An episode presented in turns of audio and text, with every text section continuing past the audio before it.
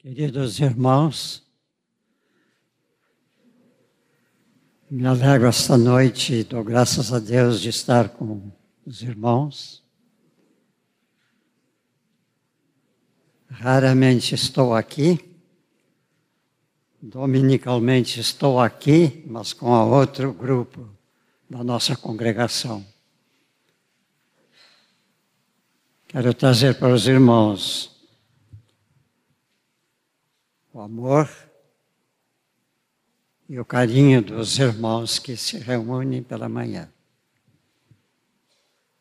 Eu agradeço a Deus também pela oportunidade de trazer a palavra essa noite, uma palavra que Deus me pôs no coração, que eu creio que nós precisamos ouvi-la e meditar muito sobre ela.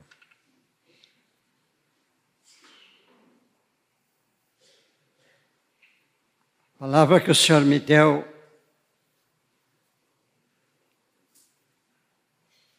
foi esta, Coríntios, capítulo 4, versículo 20. Onde o apóstolo Paulo colocou uma declaração de um grande valor para nós cristãos. O texto diz: o reino de Deus não consiste não em palavras, mas em poder. Queridos, penso que todos nós estamos passando por dias de muitas apreensões. Quem não sente, de uma forma ou de outra, o peso sobre o qual o mundo dos nossos dias está vivendo? A terra está gemendo, está agitada, a natureza agoniza, em toda a parte há turbulência. Entretanto, meus irmãos, nós cristãos não devemos, em primeiro lugar, colocar os nossos olhos no que ocorre no mundo dos homens, como é muito fácil fazer. Antes, nós precisamos voltar os nossos olhos para nós mesmos, em busca de saber o que é que Deus está vendo. Nesses dias difíceis, em que nós estamos.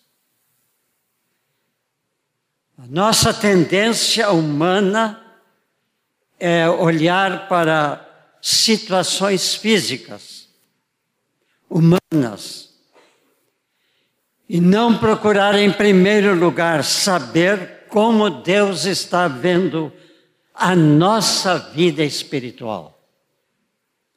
Essa nossa vida espiritual de cada dia que realizamos e devemos realizar continuadamente, porque nós fomos chamados para estar continuamente na presença de Deus. Nós não podemos orientar a nossa existência pelas ocorrências que surgem no mundo, mas sim por aquilo que Deus está nos indicando. Em tudo, precisamos ter em mente que a nossa vida aqui no mundo passa, mas a nossa vida espiritual em Cristo permanecerá para sempre. Notem bem essa frase. A nossa vida aqui no mundo passa, mas a nossa vida espiritual em Cristo permanecerá para sempre.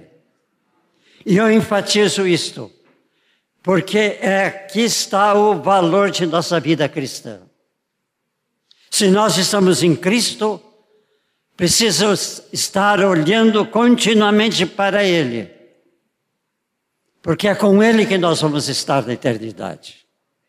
Aqui nós estamos em processo de formação para aquele momento. Como filhos de Deus, mediante a obra do Senhor Jesus Cristo, que Ele fez por nós na cruz do Calvário, nós não podemos negligenciar a posição nobre que, recebemos de Deus e que Deus quer que nós estejamos bem conscientes dela.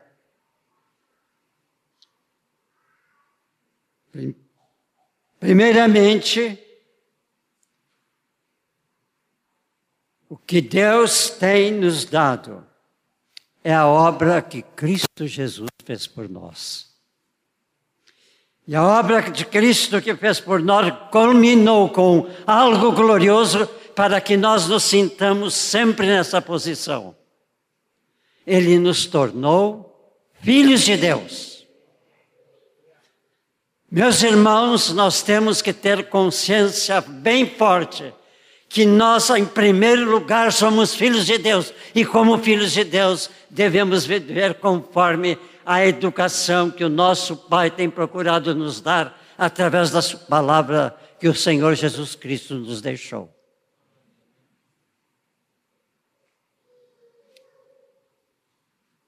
Nós precisamos nos lembrar continuamente que nós possuímos um Pai conosco. Um Pai que está ao nosso lado. Um Pai que não é aquele que só nos ouve na hora da oração, ou no culto, ou algum momento especial da nossa vida. É um Pai que está aonde nós estamos, porque o nosso Pai é aquele que tem o dom, a propriedade só sua, de estar presente em todos os lugares deste de tudo que ele criou, céus, terra e tudo demais. Ele é o Deus onipresente. Nós não podemos fugir da sua presença. Ninguém pode se comprometer em fazer alguma coisa dizendo: Deus não está vendo, Ele está vendo. Porque Deus nos conhece, Deus sabe quem nós somos, porque Ele está junto com nós.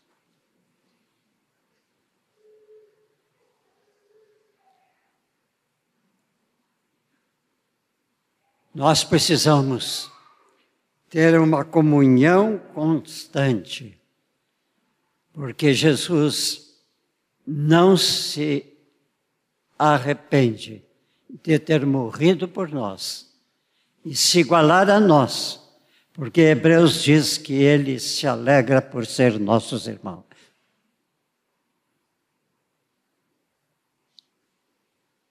Jamais nós podemos esquecer que nós estamos vivendo num mundo tenebroso, realmente tenebroso nos nossos dias mas que nós vivemos sobre a paternidade de Deus. Ao mesmo tempo, nós somos cidadãos do reino de Deus. De um reino que é eterno. Nós devemos estar bem certos do que somos e do que possuímos. Somos filhos do Pai, possuímos um reino. O reino do nosso Pai. Somos como herdeiros de Deus. E eu diria até mesmo, somos príncipes do reino de Deus. Meus irmãos, vamos nos colocar nessas posições. É dádiva de Deus para nós. Assim nós devemos viver não a nossa vontade, não segundo os nossos impulsos, não fazendo isso porque eu gosto, mas eu faço porque eu sou filho de Deus e eu me pertenço ao reino de Deus. E eu sou responsável dentro, diante do meu Pai eterno. E o Rei soberano sobre a minha vida. Nós devemos estar certos disto,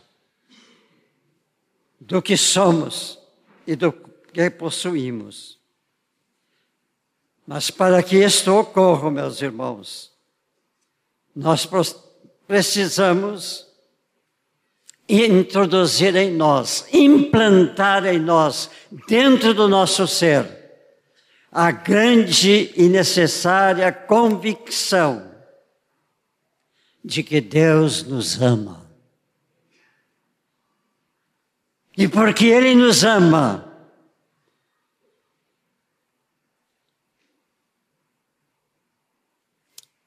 nós temos que corresponder ao amor de Deus. O que dele recebemos no mundo, o mundo não pode roubar de nós. Estas dádivas divinas são intocáveis. Com essas duas posições que Deus deu, de seus filhos e cidadãos do reino que é eterno, nós não precisamos ocorrer o que está acontecendo ao nosso derredor. Muitas vezes corremos para a televisão e para o jornal para saber o que está ocorrendo e enchemos a nossa vida de coisas que não deveríamos ver nem ouvir. O que nós precisamos pensar é que eu estou marchando para um lugar eterno e a minha concentração de tudo na minha vida é para este lugar. O mundo passa, mas nós jamais passaremos, porque para nós está destinada a eternidade. Com essas duas dádivas gradadas em nós, estamos aptos para enfrentar com forte segurança todas as graves situações que o mundo dos homens jogam sobre nós. Nós nos preocupamos o que será amanhã as nossas finanças, o que vai ser com o meu emprego, o que vai ser com isso, o que vai ser com aquilo. Deus sabe. E Deus não desconhece os seus filhos. No momento certo, na hora certa, o que nós precisarmos, o Senhor nos dará. Meus irmãos, e quem fala nesse momento para vocês, é alguém que um dia, porque veio essa renovação e teve, teve que deixar a denominação. E lá na denominação, eu tinha tudo. Como um filho de pastor, eu nasci numa casa pastoral, vivi numa casa pastoral. Quando eu fui para o colégio, eh, noutra cidade para estudar, fui para morar na casa do pastor, meu cunhado, que era casa pastoral. Quando eu terminei o curso, fui para a faculdade de teologia, que não é casa pastoral, mas eu recebe os filhos de Deus lá para serem formados. Quando, com todos esses privilégios, eu deixei a igreja a qual eu nasci, meu pai era pastor, e eu estive 20 anos como pastor lá. De repente eu me vi solto no espaço. Não tinha mais casa pastoral, não tinha mais sustento, não tinha mais é, aposentadoria, não tinha mais nada. Como Moisés também, meu companheiro, não tinha. No último culto que fizemos na igreja Wesley, na rua São Vicente, Eu e o Moisés estávamos fechando a porta do templo e ele virou para mim e disse: Erasmo, como é que vai ser agora? Eu disse: temos que aguardar o dia de amanhã. Ele disse: Bem, Erasmo, se um dia na tua casa não tiver pão, e na minha casa tiver um pão, sabe que metade deste pão é teu. E eu respondi, Moisés, se for ao contrário, na minha casa tu terás o pão. Quando deixei, um irmão nosso que nos acompanhava, o senhor uh, chegou para mim e disse: Erasmo, onde é que tu vais morar? Tu estás deixando a casa pastoral. Eu disse: Eu vou morar em algum lugar que o senhor vai me dar. Há um apartamento junto com o apartamento do meu sogro e sogra, para mim eu, e para a família seria o melhor lugar. Eu não sei se eu vou precisar viajar, sair de casa, pelo menos a minha esposa, minhas filhas estariam com seus pais na porta da frente. Ele disse: Eu serei aquele que vai lá no cartório responder pelo aluguel desse apartamento que tu vais pretendes morar. Levantei as mãos, ó Senhor. Eu nem sabia que precisava de alguém ir dizer que ele se responsabilizava pelo meu aluguel.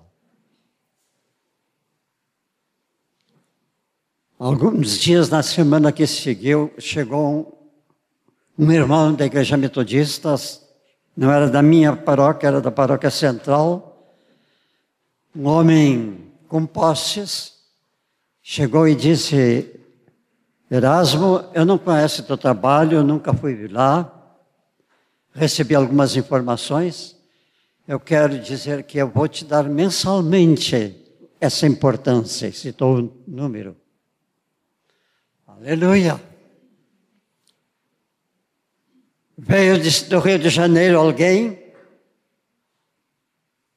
um homem, eu não conhecia, mas como lá na sua igreja no Jardim Botânico, na igreja metodista do Jardim Botânico, começou o mover do Espírito Santo, ele veio para ver o que estava acontecendo em Porto Alegre.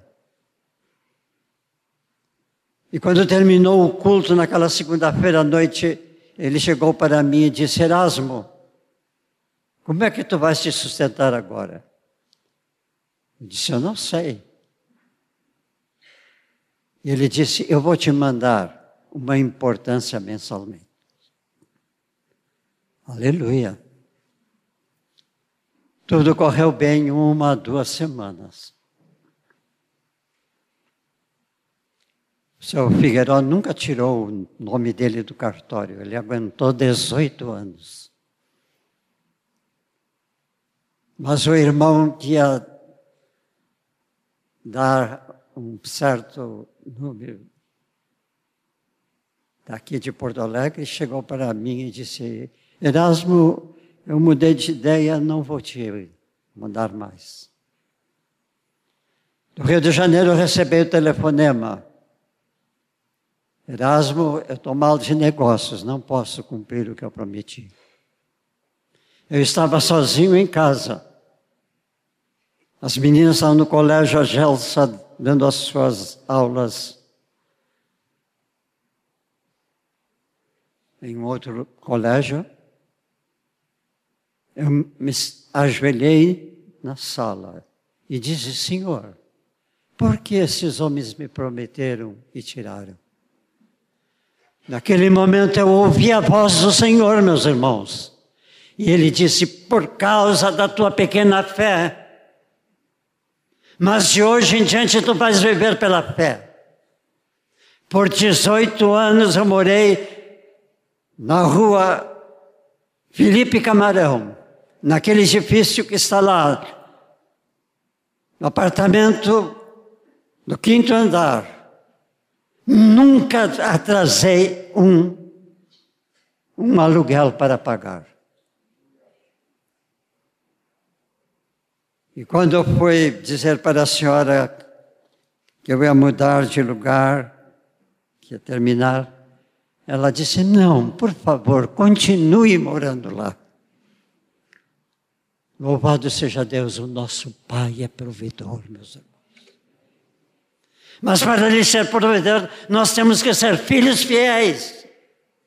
Não adianta dizer eu sou filho de pai, não converso com ele, não ando com ele, não faço o que ele quer e depois quer receber as benécias.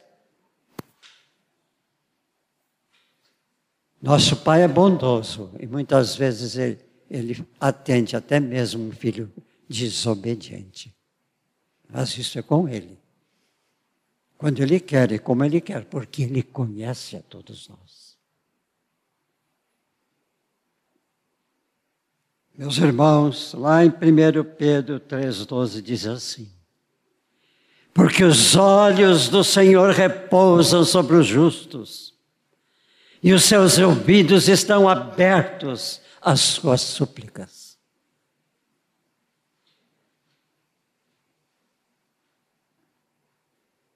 Nessa primeira epístola de Coríntios, o apóstolo Paulo nos, nos apresenta em uma única frase a, a definição do que é o reino de Deus.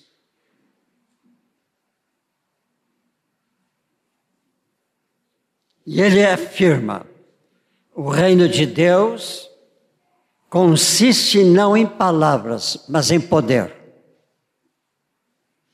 Com esta frase bem simples, mas preciosa, ele afirma indiretamente que o reino de Deus é uma realidade puramente espiritual. Nada de material está incluído no reino de Deus. Ele é espiritual, o seu reino é espiritual. Quero tornar bem claro para que ninguém fique confuso com esse dito que está aqui nesse, nessa sentença, onde Paulo diz que o reino de Deus não consiste em palavras. Eu quero que todos compreendam o sentido desse texto. Vamos substituir esse negativo não que o Paulo pôs. E vamos mudar para a palavra meramente. Então o texto fica assim: o reino de Deus não é em palavras meramente, mas em poder. Eu estou dizendo isso porque esse texto, quando eu cheguei nessa palavra, palavra,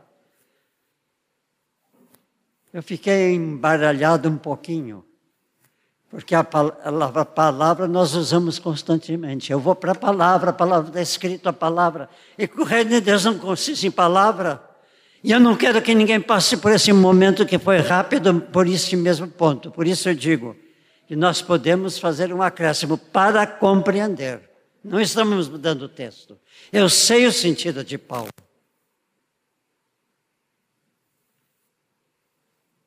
O reino de Deus é um reino de poder. Na sua mais alta expressão. O reino de Deus é o domínio espiritual que o Supremo Criador tem sobre tudo que existe, sobre tudo que Ele criou, em especial sobre toda a humanidade. O seu reino tem uma extensão infindável, que nós, seres humanos, não podemos definir com as nossas limitadas palavras humanas.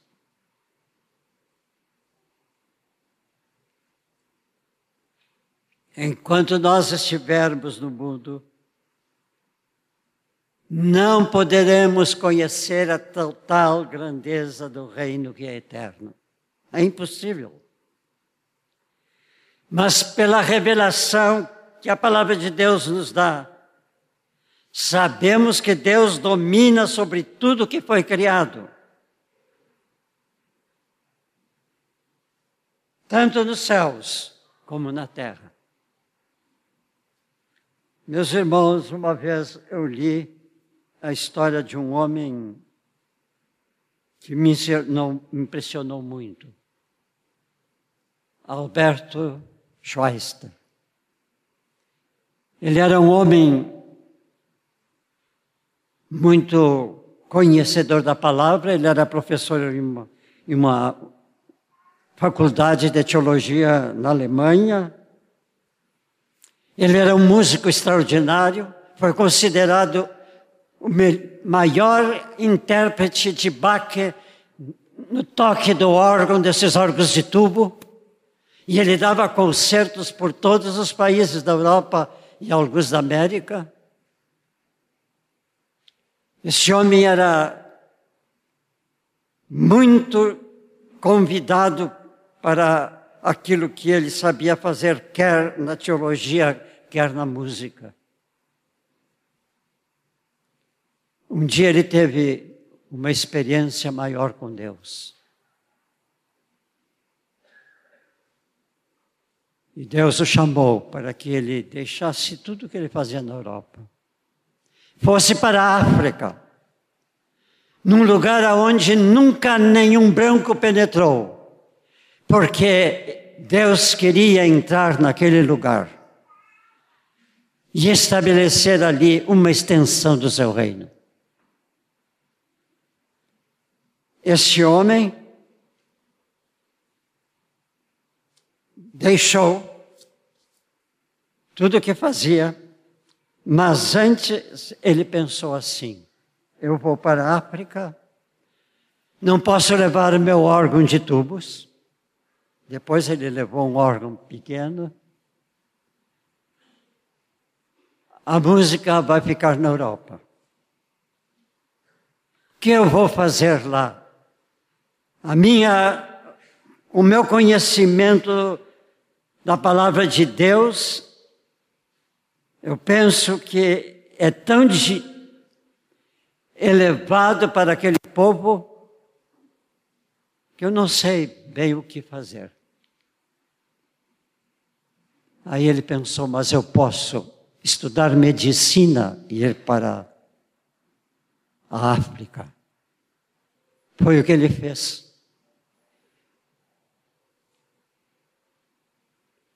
Quando terminou a medicina, ele foi para a África. E lá esteve por muitos anos, até morrer. Quando faltava recursos, ele vinha para a Europa e dava os seus concertos de órgão, recebia os recursos, voltava para o seu trabalho.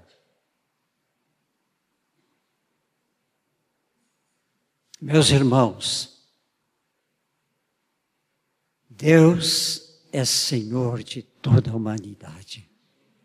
E Deus quer estar aonde alguém precisa conhecê-lo.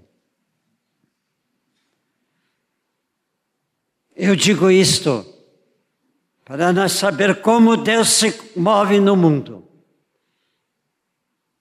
E como muitos de nós podemos nos mover quando sentimos a palavra de Deus.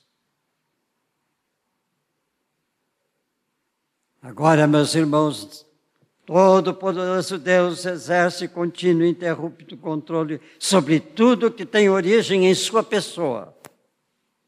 e o seu governo é eternamente imutável. Eternamente imutável. O salmista, lá no Salmo cento e quatro, ele começa dizendo: Bendize a minha alma, Senhor. Senhor Deus meu, como tu és magnificente, subvestido de glória e majestade, coberto de luz como de um manto. Tu estendes os céus como uma cortina, põe nas águas o vigamento da tua morada, toma as nuvens por teu carro e voas nas asas do vento. Fazes os seus anjos ventos e os seus ministros labaredas de fogo. Lançaste os firmamentos da terra para que ela não vacile em tempo algum. Esta belíssima revelação do maravilhoso poder do eterno Criador tenta nos mostrar o nosso Pai, o nosso Senhor, tem um poder e que o seu reino também está revestido de poder.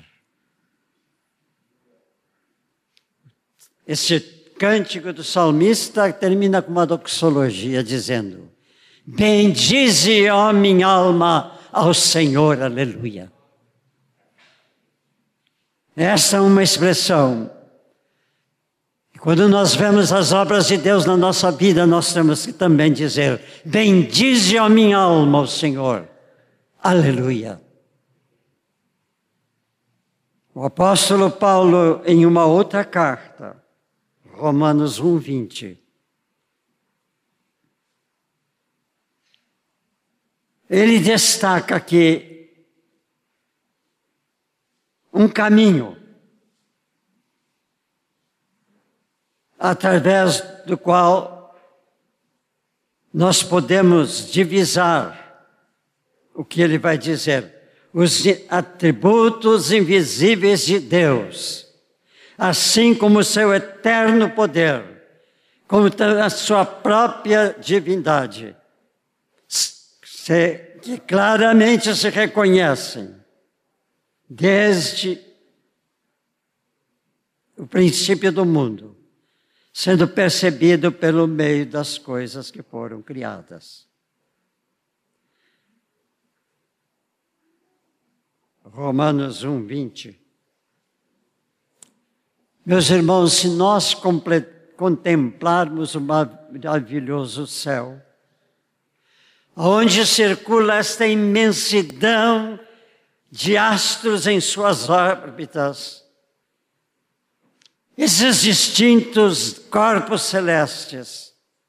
Se olharmos para as lindas paisagens que há no mundo em que nós vivemos, veremos o grandioso poder do Rei que domina sobre tudo e sobre todos nós. Alguém pode perguntar, mas afinal, o que é o reino de Deus? O Salmo 145, 13 nos define o que é o reino de Deus. O salmista diz: o reino de Deus é a esfera do governo de Deus. A sua palavra é esta: o seu reino é o de todos os séculos, e o seu domínio subsiste sobre todas as gerações. O reino de Deus, o teu reino, é o de todos os séculos. De eternidade a eternidade, o salmista pode dizer.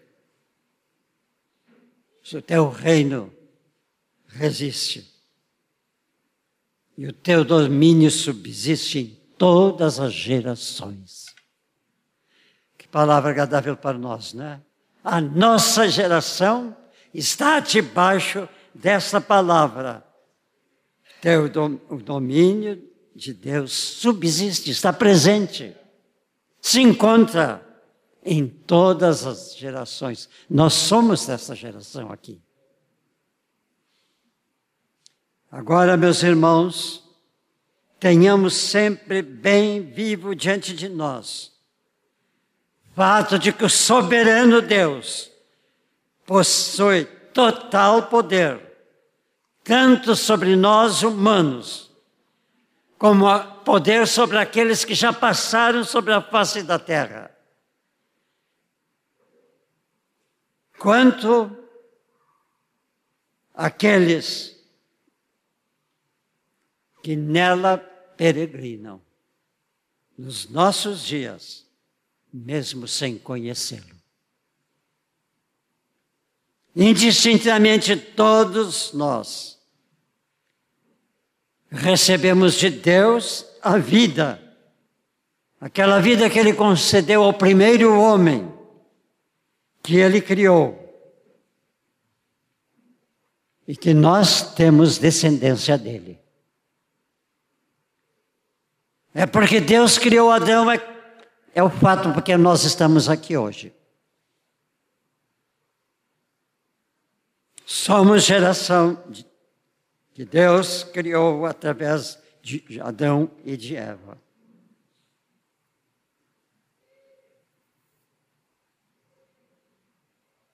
Quando Deus criou o primeiro homem, o texto diz que ele soprou nas narinas o fôlego da vida e o homem passou a ser alma vivente. Eu creio, meus irmãos, que quando uma criança vai ser gerada, no momento daquela geração, Deus soprou sobre aquela criança, nas suas narinas, quem sabe ainda sem formação, e ele se tornou um ser vivente. Todos nós passamos por isto. O fôlego da vida está em nós. Por isso nós somos alma vivente. Essa é uma riqueza que temos, meus irmãos. Ninguém que conhece a palavra de Deus que fez que fez uma ligação, uma união com o Senhor, pode tirar a sua vida, porque não lhe pertence, ela pertence a Deus. Não pode matar porque pertence a Deus. Não pode fazer nenhuma outra coisa que é, é condenado por Deus. Porque pertence a nossa vida a Deus e tem que fazer o que Deus quer.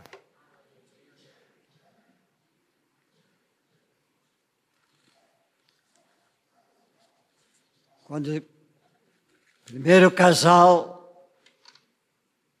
que Deus fez. Deus disse para eles: sede fecundo, multiplicai-vos, enchei a terra, saia, dominai sobre os peixes do mar, sobre as aves do céu e sobre todo animal que rasteja na terra. Gênesis 1, 28. Meus irmãos, ser fecundo é uma dádiva de Deus. E cada jovem, especialmente, aqueles que estão se preparando para o casamento e aqueles que um dia vão se preparar, devem saber que a fecundidade está ligada a Deus. Nenhum jovem pode ter, deve, pode ter a capacidade de pensar que o que ele está fazendo, tanto o moço como a moça, o que eles estão fazendo, não está dentro da lei de Deus. A lei de Deus não admite isto. Casamento é para aquela união matrimonial que é feita para permanecer até a morte de cada um dos cônjuges. Muitas vezes queremos argumentos, mas Deus já pôs o argumento principal. Eu fiz e vai ser assim. A palavra de Deus é imutável.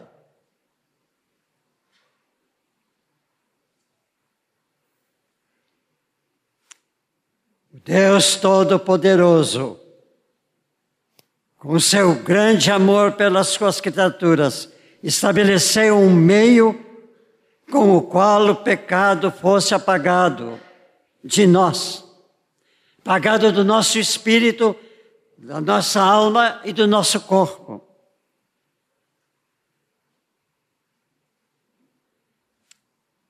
Porque Jesus veio ao mundo? Porque Jesus, Deus queria resgatar os filhos para Ele. E Cristo fez. E nós estamos debaixo da paternidade de Deus agora. Ele nos inseriu no seu lar, que é o reino, o seu reino. Verdadeiramente nós somos filhos de Deus e cidadãos do seu reino. Não esqueçamos nunca a elevada consideração que Deus tem por nós. Vamos pensar sempre que Deus é o Senhor, Pai, de nossa vida. É a Ele que temos que ouvir.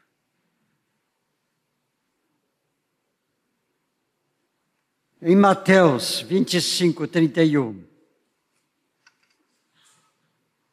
34, o próprio Jesus disse: Quando vier o Filho do Homem, na sua majestade, e todos os anjos com ele. Então se assentará no trono da sua glória, e todas as nações serão remidas, reunidas em sua presença. E ele vai separar uns dos outros, como o pastor separa as ovelhas. E porá as ovelhas à sua direita mas os cabritos à esquerda. Então dirá o rei aos que estiverem à sua direita: Vinde benditos o meu Pai, entrai na posse do reino que vos está preparado, desde a fundação do mundo.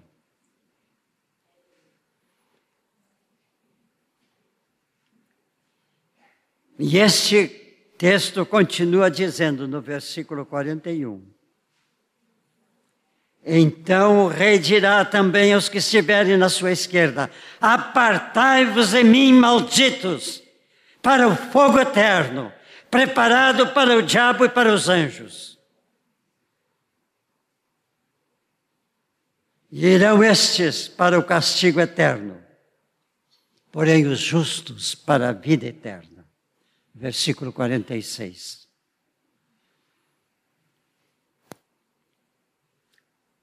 Meus irmãos, nós estamos caminhando, caminhando o caminho da fé em direção à glória eterna.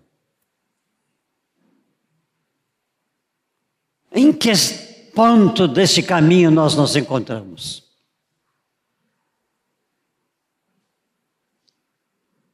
O que, que nós fazemos cada dia do nosso viver? Qual é a, a, preocupação maior que nós temos de cada dia. Alguns estão preocupados com seus negócios, outros estão preocupados da sua profissão e há tantas outras profissões. Outros estão preocupados com a sua casa, com seus filhos, com eles mesmos, as, e vivem nessas preocupações. Meus irmãos, nós somos filhos de Deus a preocupação não existe para nós. Como muitas outras coisas, não existem para nós. Quando eu escuto alguém me dizer assim: Olha, Fulano de Tal está enfermo. Qual é a enfermidade? É depressão. Eu logo digo: assim, leva lá para Filipenses e manda ler aquele capítulo e versículo que está lá. Que diz: Não andeis. Cuidado de todas as coisas. Entrega o teu problema ao Senhor. Entrega o teu problema ao Senhor. Meus irmãos, é proibido para nós, filhos de Deus, ter depressão.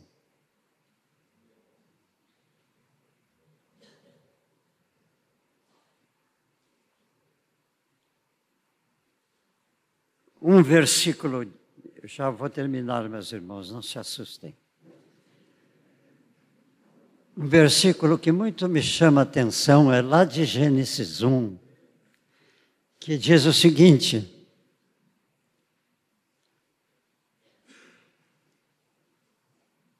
No cair da tarde, Deus caminhava pelo jardim. Que, que Deus fazia caminhando pelo jardim? Ele estava se dirigindo para o lugar onde ele ia encontrar o primeiro casal que ele formou.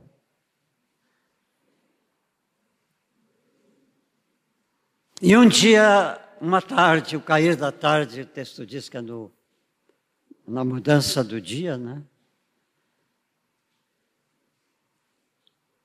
Deus chega ao lugar onde sempre eles se encontravam. Deus tinha um lugar de encontro com Deus. Meus irmãos, se leram o corpo vivo de uns meses atrás, lembre que eu escrevi um tema pequeno, mas sobre o altar que nós temos com Deus. Deus quis criar um altar para ele estar com o primeiro casal. Ele quer ter um altar onde nós estejamos com ele. Deus não encontra nem Adão nem Eva. E grita: Adão, Eva, aonde vocês estão? Então, a resposta foi: eu estava nu.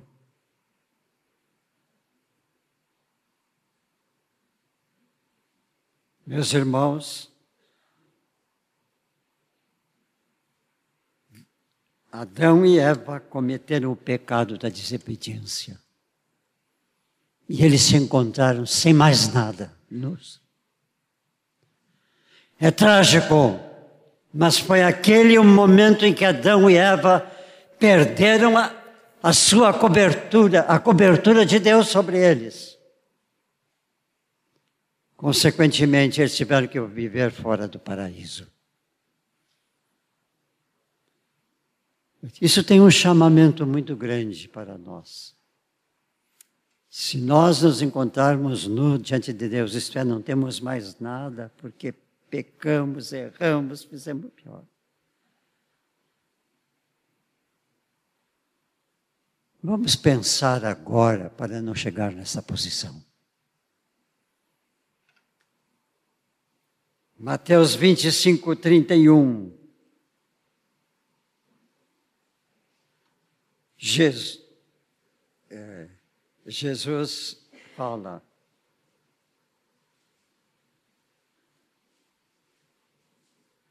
Então, eu já li esse texto. Irão para o castigo eterno aqueles que foram injustos, e os justos para a vida eterna. Esse ensino aqui pode nos ligar com um outro texto da palavra que diz: Não ameis o mundo com as coisas que há no mundo.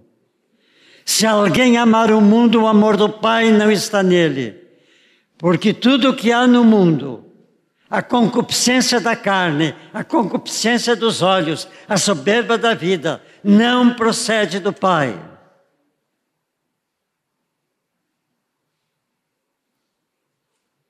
Que, que são essas palavras? Concupiscência da carne. É tudo que é ilícito com a carne. A concupiscência dos olhos é aquilo que nós estamos olhando e não deveríamos olhar. A soberba da viva é a nossa vaidade. Isso tudo não procede de Deus, procede do mundo. Ora, o mundo passa bem como a sua concupiscência. Aquele, porém, que faz a vontade de Deus, permanece para sempre, permanece para a eternidade, para o reino de Deus. Irmãos, virá o dia em que o reino de Deus será plenamente manifestado. Isso ocorrerá com a vinda do reinado do Senhor Jesus. E essa vinda do Senhor Jesus, ele vai demonstrar a justiça e ao mesmo tempo a misericórdia de Deus para com a humanidade. Justiça para julgar e condenar o que precisa de condenação. E justiça para receber, dar entrada dessa pessoa. Caminhou com Deus em toda a sua vida para chegar ao reino eterno. O texto de Lucas 17, 20 dá uma informação algo notável que vai ocorrer. Diz assim: Porque assim como o relâmpago, fuzilando, brilha de uma extremidade a outra extremidade da terra, assim será no seu dia a vinda do Senhor Jesus. Por isso sejamos precavidos, porque nós não sabemos o dia, a hora, o minuto, o instante em que tais coisas maravilhosas ocorrerão.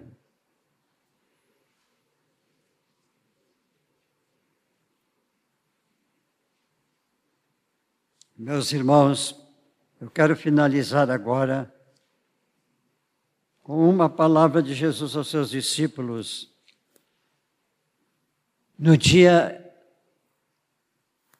em que ele ia ascender aos céus. Ele disse: Recebereis o poder ao descer sobre vós o Espírito Santo. O Espírito Santo manifesta a presença do poder divino e do poder do reino de Deus. No dia de Pentecostes, porque o poder de Deus, através do Espírito Santo, chegou sobre o apóstolo Pedro. Cerca de três mil pessoas se converteram. Se tornaram cidadãos do reino de Deus. Queridos, se o poder do reino de Deus não estiver se manifestando sobre a igreja nos nossos dias, a igreja não vencerá no mundo. Ela será frágil, podendo se tornar uma simples instituição como qualquer outra que está presente no mundo. E muitas congregações já se tornaram assim. Hoje, e nesse momento, Deus está nos chamando para nós buscarmos o poder do reino de Deus sobre nós, sobre a nossa comunidade, sobre todos aqueles que Deus quer colocar dentro do seu reino e que está ao nosso alcance, de fazer. Eu choro, meus irmãos, quando eu vejo o nosso corpo vivo mostrando uma pessoa no batismo, quando no princípio a fila em que eu fui batizado era tão grande que eu tive que esperar muito, porque eu estava na última fila, porque eu não estava buscando batismo nas águas, Mas o Espírito Santo vai e te batiza. Como veio o Espírito Santo sobre mim? Eu estava pensando no problema pastoral que eu tinha. E passei uma noite de vigília no templo sozinho. E alta madrugada o Senhor me batizou com o Espírito Santo. Eu não sabia o que era aquilo, nunca tinha ouvido sobre falar em línguas, eu falava uma coisa que eu não conhecia. Eu estava cheio de gozo, eu me perguntava: é isso o batismo do Espírito Santo? Meus irmãos, o Espírito Santo quer vir, quer estar em nós. Se somos filhos de Deus, nós precisamos estar cheios de Deus. Quantos aqui estão orando em línguas? A coisa mais linda para nós sentirmos o Espírito lá, Santo em nós, presente em nós, é começar a ler em línguas. Quando nós estamos a, a, a falar em línguas, quando nós estamos ansiosos por alguma coisa, meus irmãos, eu vou dizer uma coisa que era segredo meu. Mas quando eu vim para cá, eu estava com um peso.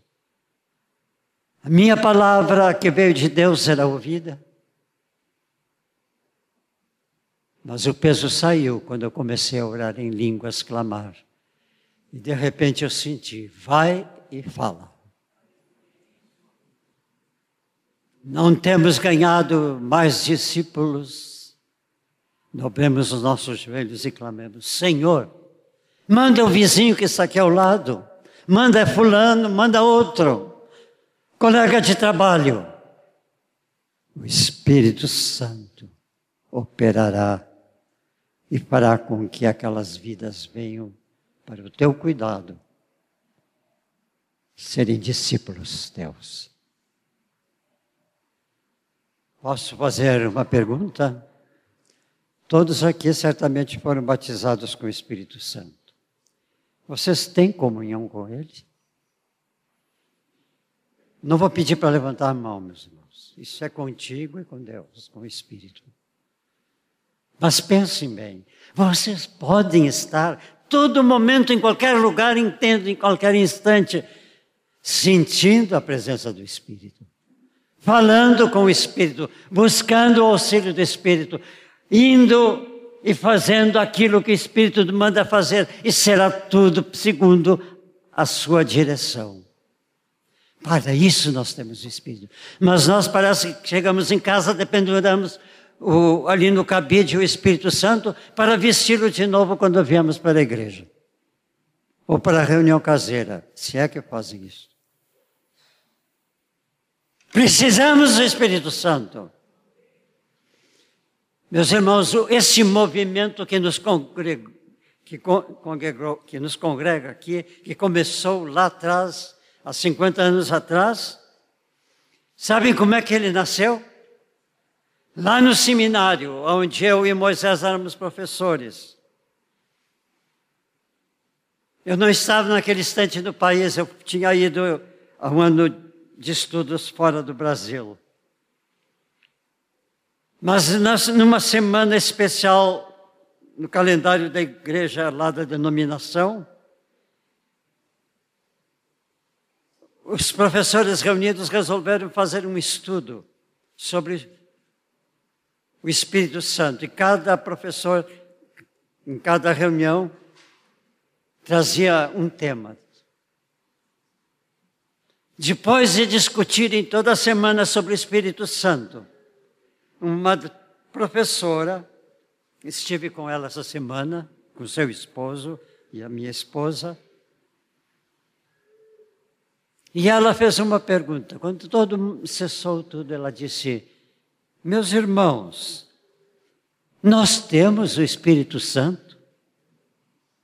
Um olhou para o outro e disse: Não, não temos. Ela indagou: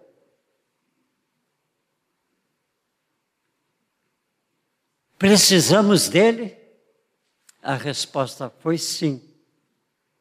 Ela fez outra pergunta: Queremos realmente o Espírito em nós? Sim. E com este sim, eles estabeleceram que daquela semana em diante, uma vez por semana, estariam reunidos na capela do colégio americano para clamar pelo Espírito Santo. Infelizmente, nenhum professor apareceu. Poucos alunos foram, o único professor que estava lá era o Moisés. Passado algumas semanas, aquele pequeno grupo orando pelo Espírito Santo, o Moisés foi batizado com o Espírito Santo. Um mês depois, eu voltei da Europa, onde estava com minha esposa, e eu fui para aquela vigília, e naquela vigília, o Senhor me batizou.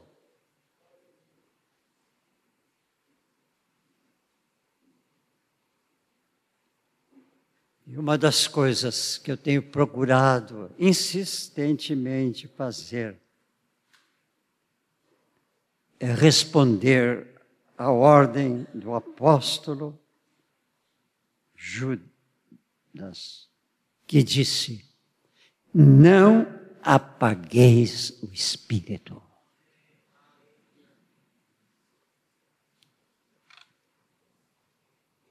Eu quero encerrar lendo este versículo da Epístola de Judas.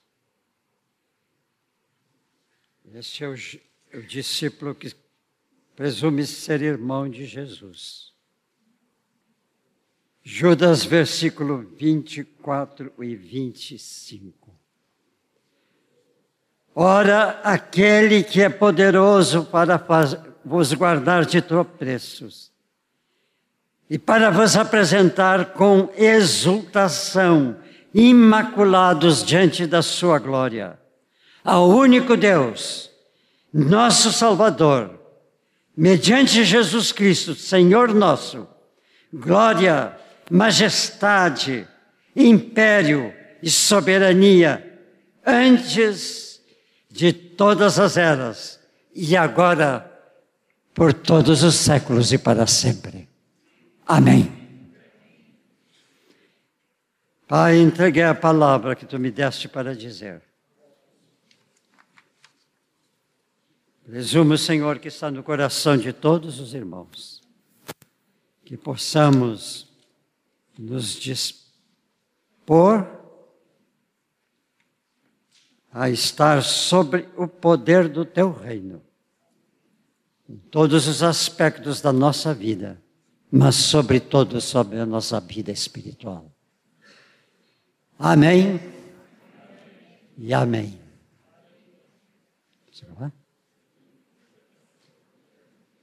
Os irmãos podem ficar em pé. Gostaria de abençoá-los.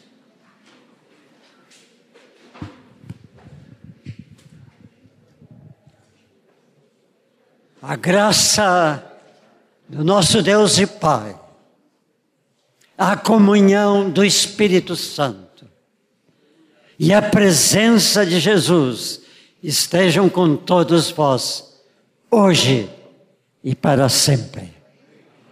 Amém e amém. Que a paz do Senhor seja com todos.